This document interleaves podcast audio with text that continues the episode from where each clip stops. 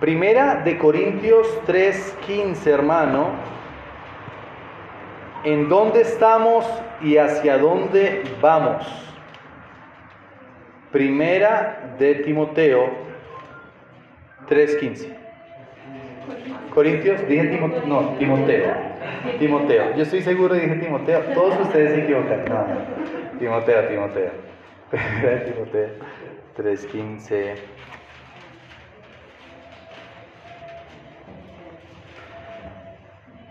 La iglesia, hermano, a lo largo de los años, y bueno, esta mañana vimos la iglesia primitiva, pero es interesante, hermano, ver cómo a lo largo del tiempo la iglesia, la, iglesia local, hermano, ha perdido su, su, forma, ha perdido su rumbo, en ocasiones, hermano, sus prioridades.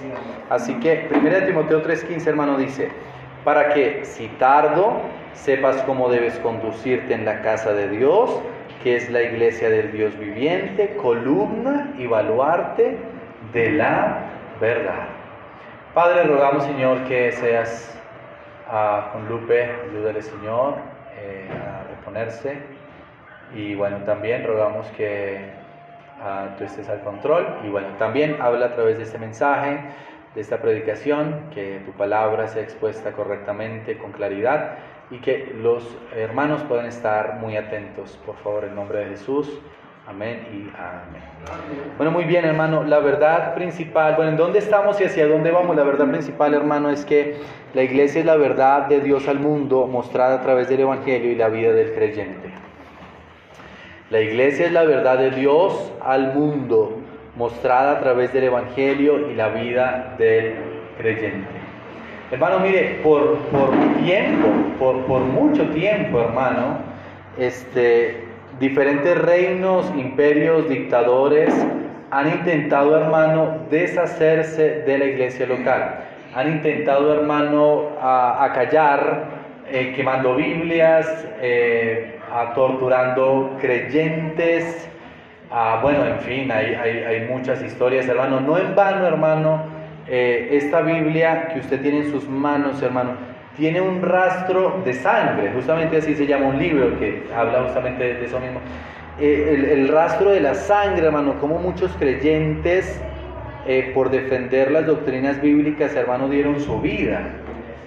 Pero también dieron su vida, hermano, porque, escúchame, no dejaron de congregarse, ¿verdad? Vemos evidencia arqueológica, hermano, allí en las cuevas de cómo estaba, ¿verdad?, e, el pescadito y varias inscripciones que notaban, hermano, la presencia de creyentes allí. Ya, así que es bien interesante y ah, eh, sería muy interesante, aunque triste, ah, saber el, el, cómo respondería la iglesia local hoy a través o bajo esa presión y persecución tan fuerte, ¿verdad? Porque mire que un virus, una situación tan difícil, porque no quiero achicarlo tampoco, minimizarlo, pero si una situación tan difícil, hermano, llegó a debilitar y aún cerrar muchas iglesias. Muchas iglesias, hermanos fieles, no volvieron, ¿verdad? Pastores fieles se retiraron. Estaba viendo ayer justamente unas estadísticas eh, de pastores que se retiraron, hermano, en ese año y, es bastante grande, ¿verdad? Bueno, en Estados Unidos, ¿no? Porque esas estadísticas, esa, esa organización Latinoamérica, pues no la tenemos, lamentablemente, pero sí, digamos que pudiera llegar a ser un reflejo. Así que, me encanta este versículo, hermano. La iglesia, columna y baluarte de la verdad. Hermano, necesitamos mantener a la iglesia de pie. Necesitamos mantener a la iglesia avanzando no para nuestra gloria, no para nuestro beneficio, para el beneficio de muchos, para el beneficio de todos, para el beneficio, hermano, de aquellas personas que están pensando en suicidarse, de aquellas personas que como el como como Macpato están en su bodega llena de de, moneditas de oro, pero al tiempo no le ven sentido a la vida. Aquellas personas que al contrario están en una situación económica adversa y no le ven sentido a la vida. Aquellas personas, hermano, que necesitan a Cristo. Esta iglesia, hermano, necesita seguir siendo columna y baluarte de la verdad. Para aquellos que están afuera, la iglesia, hermano, es llamada afuera a proclamar la verdad. Somos la iglesia, no se puede ni se debe ver algo como algo menor, como algo opcional, hermano. Y, esto es fe también. Un creyente va a participar de la iglesia local en la medida que crea que esa iglesia local puede hacer la diferencia en su comunidad. Por eso es que como iglesia, hermano, eh, queremos hacer las cosas eh, más ordenadas y más enfocadas. No que desde el principio esta iglesia no haya tenido una misión, una visión ah, o, cierto orden. Siempre lo hemos tenido, ¿verdad? Pero siempre se puede mejorar, ¿verdad? Siempre se puede mejorar. Y, parte de esa mejora, hermano, es que esta iglesia, hermano, seamos dos, seamos cien, seamos los que seamos, o veinte, o los que somos, que somos como 35 más o menos. Eh, eh, creamos, hermano, en que el Espíritu Santo puede obrar a través de la iglesia local. Amén. ¿Verdad? A través de la iglesia local. Entonces, Dios se mueve a través de la iglesia, Dios trabaja a través de su iglesia, Dios alcanza a, a las personas, proclama la verdad a través de sus hijos. Mire hermano, mi meta aquí frente a esta iglesia, hermano, no es ser ah, una iglesia, una mega iglesia, ¿verdad? Nuestra meta, hermano, como iglesia, mi meta como pastor, es llegar a impactar a personas afuera a través de múltiples formas. Y que cuando esa persona pise esta iglesia, hermano, se dé cuenta a través de la comunión, de la predicación, de la alabanza, que la gracia de Dios está en este lugar. Y entienda entonces y comprenda que en este lugar, hermano, puede llegar a edificarse correctamente. Puede llegar, hermano, a madurar espiritualmente. Puede llegar, hermano, a mejorar. Y parte de ello, hermano, tiene que ver con lo predicado hace ocho días. ¿Cuál es su meta espiritual? ¿Recuerda que usted escribió en su papelito eh, de, de lectura, hermano? ¿Cuál es su meta espiritual para este año? ¿Verdad? Porque tenemos metas, ¿verdad? Y usted puede ver un montón de gente hablando de metas académicas y usted ve propagandas. Tiene que aprender a inglés, ¿verdad? Entonces, eh, enero, febrero, marzo es fundamental para las agencias de viajes, para las escuelas de inglés, ah, para los gimnasios también porque ese momento todo el mundo está que me, voy a comer al mundo, mejor dicho, córrase porque lo vas a tumbar de lo mucho que voy a hacer este año, ¿verdad? Pero en junio, julio, agosto va como decayendo, el gimnasio pues está en problemas, ¿verdad? Lo de inglés está mandando 50% de descuento a aquellos que se matriculan y así sucesivamente. Hermano, miren, no podemos ser una iglesia fluctuante, no podemos ser una iglesia, hermano, que está avanzando y mejor dicho en enero ya vemos multitudes, algo así. Y en junio, julio, pues yo a duras penas voy. La idea, hermano, es que usted pueda involucrarse. Así que nuestra iglesia, pásalo por favor, nuestra iglesia necesita proponerse y hacer más. Y, y el gran impulso, hermano, para proponernos y hacer más está aquí en estos dos versículos, 1 Corintios 3, 14 y 15. Eh, Timoteo, perdón, tengo Corintios, no sé por qué. Primera Timoteo, perdón, 14. Eh, Esto te escribo, aunque tengo la esperanza de ir pronto a verte, para que si tardo sepas cómo debes conducirte en la casa de Dios. Hay una forma de conducirnos específica en la iglesia local. Hay una forma de conducir la iglesia. La iglesia, hermano, no es ah, un a monopolio, no es una empresa, si bien no es una empresa, hermano, eh, la iglesia es del Señor, ¿verdad? La iglesia no es del pastor o de la familia del pastor o de la familia más adinerada de la iglesia o, algo así. No, la, la iglesia, hermano, es del Señor. Y eso debe traer más temor a nosotros. Y eso debe traer, hermano, eh, este pensamiento que, quiero, digamos, como que, que sea el mayor en este mensaje. Yo creo que cuando usted piensa en la iglesia, hermano, vea una oportunidad de hacer algo que no será deteriorado o dañado por el tiempo ni ninguna persona. Frutos eternos. Hermano, es bastante interesante eh, cómo personas están angustiadas porque ven que están cumpliendo muchos años y, no ven que su generación vaya a administrar bien lo que él tiene. Y yo me pongo en, en, la, en la posición de esas personas y sí debe ser angustiante, ¿verdad? Una empresa a la que una persona o un negocio, lo que sea, o tierras, a la que una persona le entregó 50 años de su vida, pensar que su hijo, su hija o el que sea, pues lo puede llegar a acabar en un año. Eso debe dar mucha angustia, ¿cierto? Porque es como que le entregué toda mi vida a X cosa para nada. Porque tal vez esa persona en su visión ya ve que esa empresa va a caer, ¿verdad? Por el hijo inmaduro o lo que sea. Entonces, fíjese hermano cómo pensar en la iglesia es pensar en una oportunidad de hacer algo que no será deteriorado o dañado por el tiempo ni ninguna persona. Frutos eternos. No va a ser dañado, hermano. No va a ser deteriorado. No se va a acabar. Nadie le va a amenazar, hermano, su trabajo hacia el Señor. Así que nuestra iglesia necesita proponerse hacer, como hermano, eh, sabiendo, perdón, a conducirnos. ¿Por qué? Porque es la casa de Dios.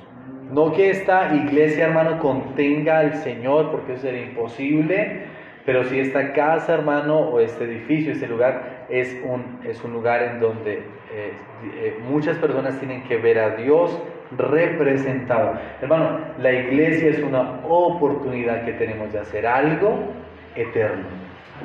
Y eso no lo tienen muchas personas. Algo eterno, hermano. Algo que no se acaba. Entonces, bueno, la misma palabra, el versículo 15, para que citarlo, sepas cómo debes conducirte en la casa de Dios. Y ya lo vimos, hermano, no es del pastor, no es de otra persona, es del Señor, que es la iglesia. Esa palabra iglesia, hermano, eh, eh, en griego está compuesta por dos términos, fuera de y llamado. Es decir, hermano, que la iglesia es llamada afuera. La iglesia es llamada a involucrarse, hermano, afuera con las problemáticas de esta localidad. Porque las problemáticas de esta localidad no son las mismas de, de, Venezuela, de Ecuador, o no nos vayamos tan lejos. No son las mismas problemáticas de Suba, ¿verdad? O de Usme o de otros lugares. Esta localidad tiene sus propias problemáticas. Y el llamado, hermano, a esta iglesia es, venga, vamos a salir, ¿verdad?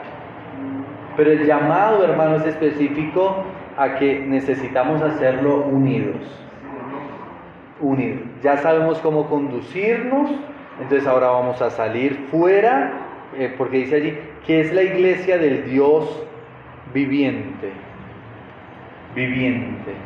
Hermano, mire, cada creyente necesita recordar que Dios es nuestro Dios viviente.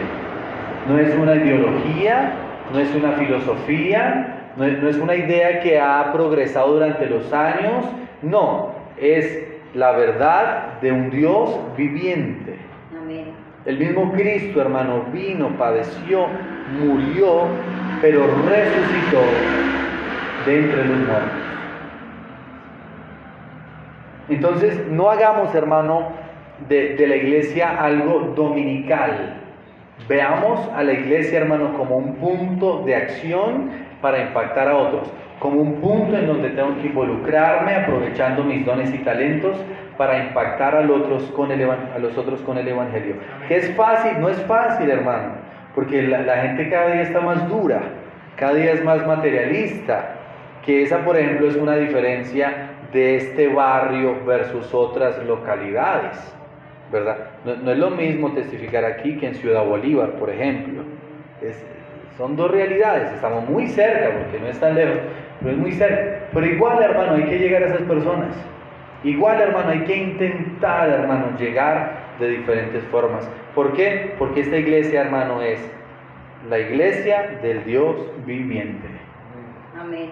Amén. Ese letrero que está ahí arriba, hermano, es único en esta calle. No se compara con el de talleres, de la panadería, todos son luminosos y demás, pero este negocio, hermano, este ah, ah, negocio es el negocio, hermano, celestial. No estamos buscando divisas en dólares o algo así. Estamos buscando, hermano, nuestra patria celestial. Dice la escritura, hermano, que Jesús dijo que eh, eh, es necesario estar en los negocios de mi Padre, ¿verdad? Y es que Dios quiere que todos sean salvos. Y es que Dios quiere, hermano, que seamos testigos hasta lo último de la tierra. Y es que Dios quiere, hermano, que nos desgastemos para algo eterno. Y yo oraba así. Yo en la oración inicial, hermano, decía que, que Dios nos ayude a aceptar aquello que muchos en su lecho de muerte aceptan. Lo verdaderamente importante. ¿Verdad? Lo verdaderamente importante. Así que, primera Timoteo 4, 6. Si esto enseñas a los hermanos, serás buen ministro de Jesucristo, nutrido con las palabras de fe y de la buena doctrina que has seguido. Desecha las fábulas profanas y de viejas, ejercítate para la piedad. Bueno, de, eh, capítulo 4, el versículo 1 al 5, ah, advierte acerca sobre la apostasía, sobre los falsos maestros. Escúcheme, hermano mío, un falso maestro no va a tener un letrero aquí que dice soy falso maestro. No, un falso maestro, un falso pastor, un falso predicador va a parecer bueno, va a parecer muy elocuente, ¿verdad? Pero fíjese, hermano, dice, si esto enseñas a los hermanos, serás buen ministro de Jesucristo, nutrido con las palabras de fe y de la buena doctrina que has seguido, hermano. Es importante que cada uno de nosotros nos nutramos con las palabras de fe y de buena doctrina. Entonces, que un inicio, hermano, que usted, o una meta que usted tenga hoy, hermano, es que usted pueda profundizar mucho más en las escrituras mucho más, hermano. Y, yo le digo, hermano, no, no, no afane el paso. No afane el paso. Mire, la persona más estudia. Piensa en algún erudito así que usted respete mucho de buena doctrina, hermano. Ese erudito, ese apologista, hermano, mm, hay muchos temas que no maneja bien. Muchos libros de las escrituras que no maneja bien. Porque es que, hermano, faltarían muchas vidas, hermano, para llegar a manejar la Biblia perfectamente. Tal vez el apologista sabe hablar sobre creacionismo, ¿verdad? Pero a ese hombre que es muy bueno le hace falta un montón. Pero no afane el paso, hermano, tranquilo. No tampoco tiene que llegar allá, aunque si llega, llegue y me enseña, ¿verdad? Pero que usted este año, hermano, pueda aprender un poquito más, ¿verdad? Un poquito más. No piense en lo que le falta por, por, por aprender, porque se va a poner a llorar conmigo. No, piense hermano en lo que puede aprender. Por ejemplo, vamos a estudiar el libro de los hechos. Sería muy bueno, vamos a aprender el libro de los hechos. Piense hermano, entonces como usted puede ahondar y ser nutrido con las palabras de, la, de fe y de buena doctrina. ¿Por qué? Porque en la medida como usted se ha nutrido de sus palabras, va a poder ofrecer eso a la congregación. Por ejemplo, usted varón, en el, en, el, en el, sentido que usted se ha nutrido con esas palabras, usted va a poder aportar a la iglesia una palabra de edificación. O en el caso de las damas, igualmente, ¿verdad? Igualmente. ¿Por qué? Siete, desecha las fábulas profanas y debes, ejercítate para la piedad. Entonces muchas veces oramos en la noche, Señor, ayúdame a ser más piadoso, más fiel, pero no hacemos nada. No, hermano, hay que ejercitarnos, ¿verdad? Hay que ejercitarnos. Eh, piensa en algún futbolista profesional, ese futbolista profesional no empezó a entrenar hace un año, No, él empezó de pequeño y no para de correr, y no para de entrenar, y no para de jugar. Igual nosotros, hermano, escúcheme, no se canse de ejercitarse en la fe. No se canse, hermano, de escudriñar las escrituras. 8, 8, porque el ejercicio corporal para poco es provechoso, pero la piedad para todo aprovecha, pues tiene promesa de esta vida presente y de la venidera. Palabra fiel es esta y digna de ser recibida por todos, que por esto mismo trabajamos y sufrimos oprobios, porque esperamos en el Dios viviente, otra vez, que es el Salvador de todos los hombres, mayormente de los que creen. Esto manda y enseña, ninguno tenga un poco tu juventud, sino sea ejemplo de los creyentes en palabra, conducta, amor, espíritu, fe y pureza. Entre tanto que voy, ocúpate en la lectura, la exhortación y la enseñanza. No descuides el don que hay en ti, que te fue dado mediante profecía con la imposición de las manos del presbiterio. Ocúpate en estas cosas, persevera en ellas, para que tu aprovechamiento sea manifiesto a todos. Ten cuidado de ti mismo y de la doctrina, persiste en ello, pues haciendo esto te salvarás a ti mismo y a los que Bueno, esto es una carta pastoral, ¿verdad? Pero aplica, hermano. Si pudiéramos resumir el capítulo 4 de 1 Timoteo, hermano, es constancia en la edificación. Constancia en la edificación. Entonces, yo quiero, hermano, que usted pueda, eh, bueno, conocer, recordar que he hecho esto con ayuda de, otros, no, no, es mi invención o algo así, pero sí es la misión de la iglesia, hermano, que ha estado desde el principio, pásalo por favor, que ha estado desde el principio y que, y que hemos querido plasmar eh, correctamente, ¿verdad? Yo quisiera, hermano, que usted pueda memorizarla, yo voy a intentar eh, reenviarla al grupo, porque justamente es eso, hermano eh, en dónde estamos y hacia dónde vamos, ¿verdad? En dónde estamos y hacia dónde vamos, que como le he dicho, he estado compartiendo con, con diferentes hermanos.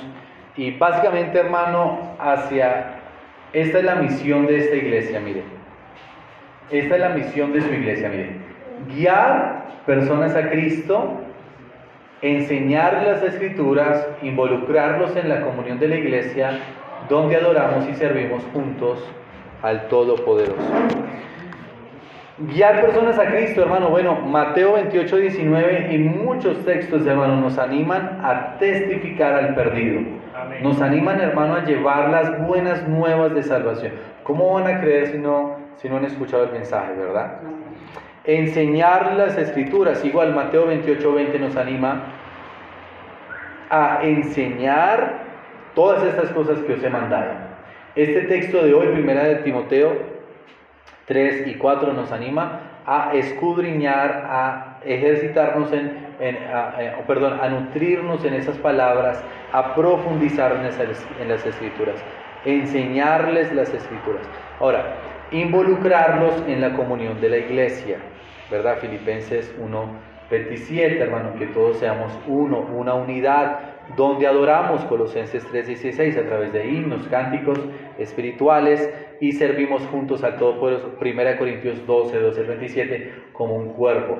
Pero es que escúcheme bien, hermano, cada partecita que está dividida, digámoslo así, como en cinco partes, cada partecita, hermano, necesita que usted se involucre totalmente. Amén. Guiar personas a Cristo, necesitamos testificar a otros. Escúcheme esto, hermano, escúcheme eso porque es muy importante. El crecimiento de una iglesia viene a través de sus invitados, sus conocidos, no de testificar los miércoles y los sábados afuera. Si usted ve, hermano, por ejemplo, eh, en cualquier iglesia, hermano, eh, el, el, de, bueno, que yo conozco al menos, de personas fieles que permanecen es porque un amigo, un vecino, un primo, un tío, el esposo algo así me invitó. No porque cogió un folleto y lo leí. Si hay, si hay personas así, por supuesto, vamos a seguir haciendo, claro que sí. A mí me encanta salir y hablar con personas, aunque a veces es muy árido y difícil, ¿verdad? Eh, hay que hacerlo. Y lo hago con mucho gusto. Pero guiar personas a Cristo, hermano, necesita que usted pueda involucrarse totalmente, amando a la iglesia que es columna y baluarte de la verdad, la iglesia del Dios viviente. Amén. Enseñarle las escrituras. Esta iglesia, hermano, tiene como, como, como visión tener, hermano, diferentes salones de escuela dominical de diferentes edades pero tener diferentes salones de escuela dominical, ¿qué requiere tener diferentes qué? Maestros, ¿verdad? Y esos maestros, hermanos, no los vamos a obtener reclutando hojas de vida de, de, personas que pasen por al frente. No, hermano, esos maestros, hermano, tienen que ser ustedes. Pero eso va a ser dependiendo, hermano, de lo mucho que usted se nutra con las palabras de la fe y de la buena conducta involucrarlos en la comunión de la iglesia. Totalmente, hermano, entonces nuestra participación. Porque si usted deja solo, por ejemplo, que, ay, el pastor es buena gente, él, seguro lo saluda o demás. No, hermano, tiene que, que, que cuando una persona llegue, hermano, usted pueda involucrarlo en la comunión que ya está, que es firme, que tiene que ser cada vez más fuerte de la iglesia. ¿Dónde adoramos?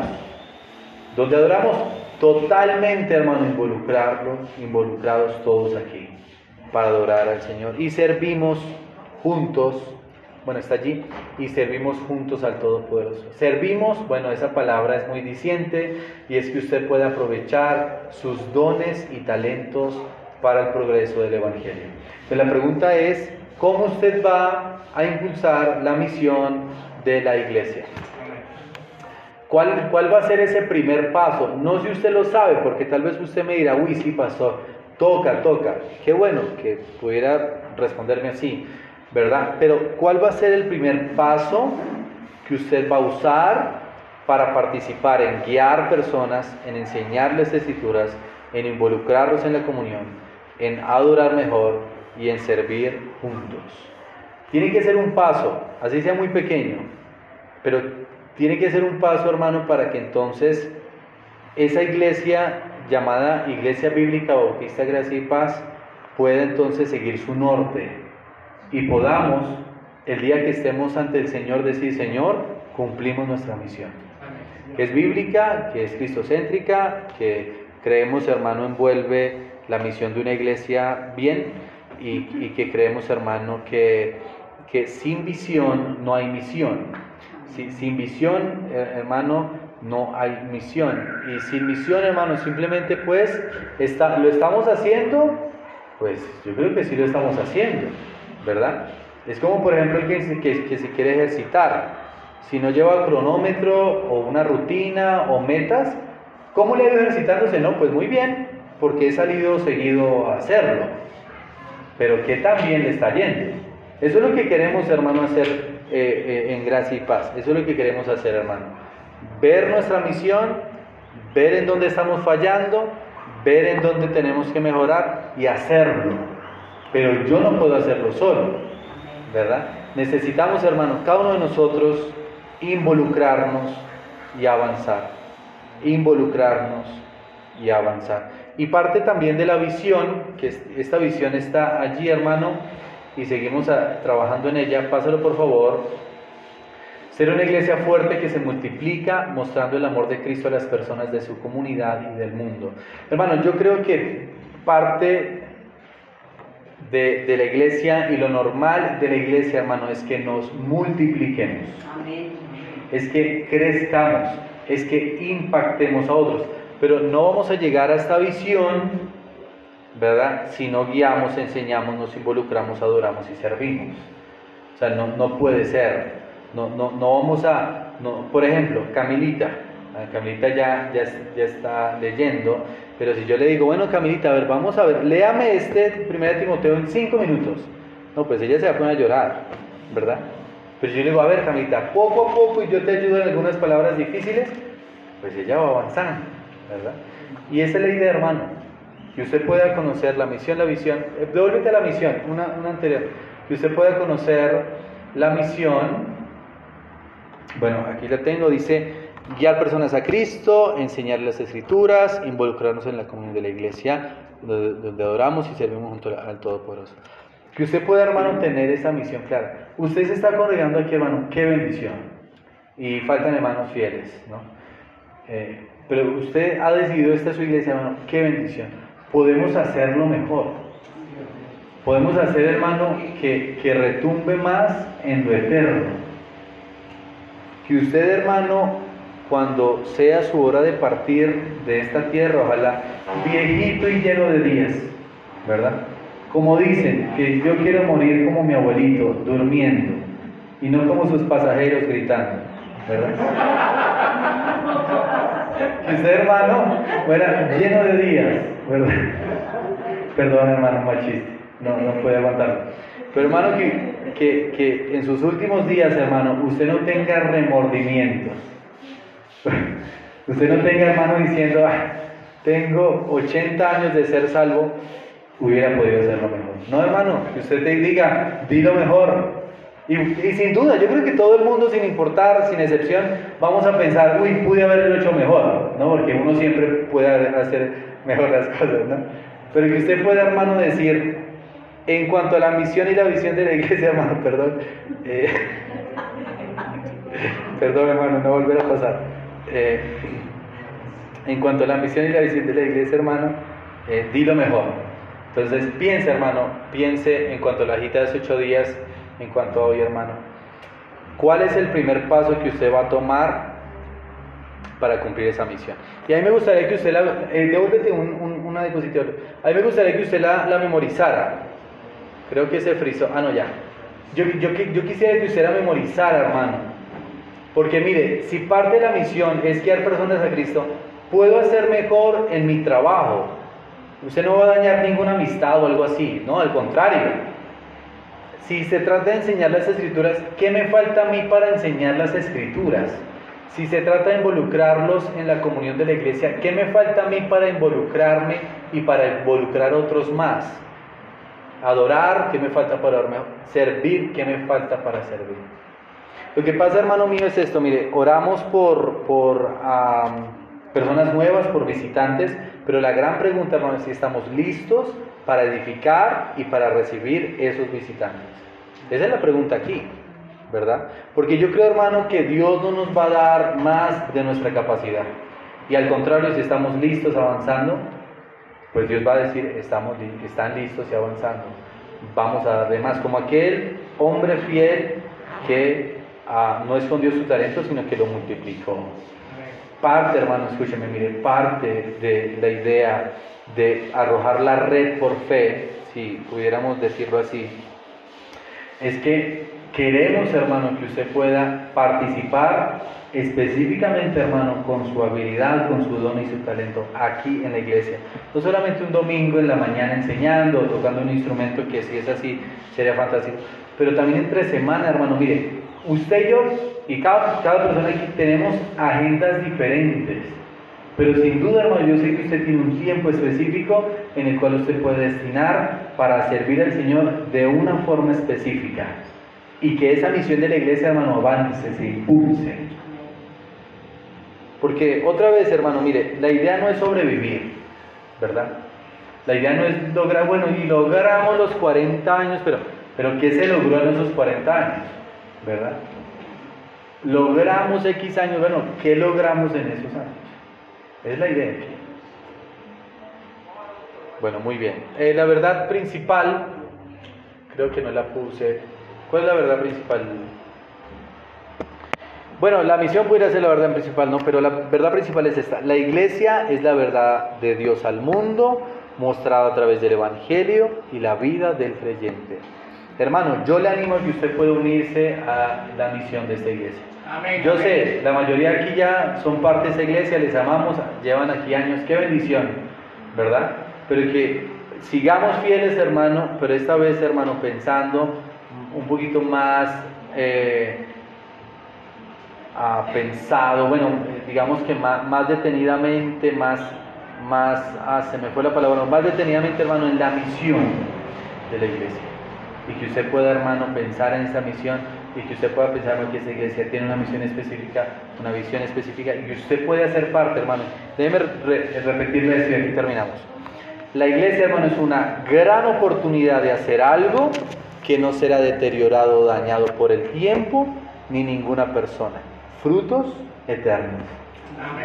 Padre, gracias Señor porque esta iglesia es columna y baluarte de la verdad. Esta iglesia, Señor, está puesta para la proclamación del Evangelio. Padre, ayuda a que cada hermano presente piense en este momento cómo puede participar en cuanto a guiar a personas a Cristo, de qué forma puede hacerlo, en cuanto a enseñarles las escrituras, en cuanto a involucrarlos en la comunión, en cuanto a adorar mejor, en cuanto a servir juntos al Todopoderoso. Queremos hacer mejor, Señor, no, no simplemente queremos cumplir años, sino que cada año tenga una mejoría, que cada año podamos hacer mejor, que tengamos un alcance. Sí, Señor, permítenos crecer, permítenos, permítenos tener visitantes, pero ayúdanos a estar listos para recibir a esos visitantes y serles de edificación. Y, y, que realmente, Señor, esta iglesia pueda marcar la vida de cada persona, pueda realmente, Señor, sentirse pastoreada pueda realmente, Señor, ser edificada. Padre, te amamos eh, y te damos gracias por este mensaje. En el nombre de Jesús, amén y amén. Muy bien, hermano, puede ponerse en pie.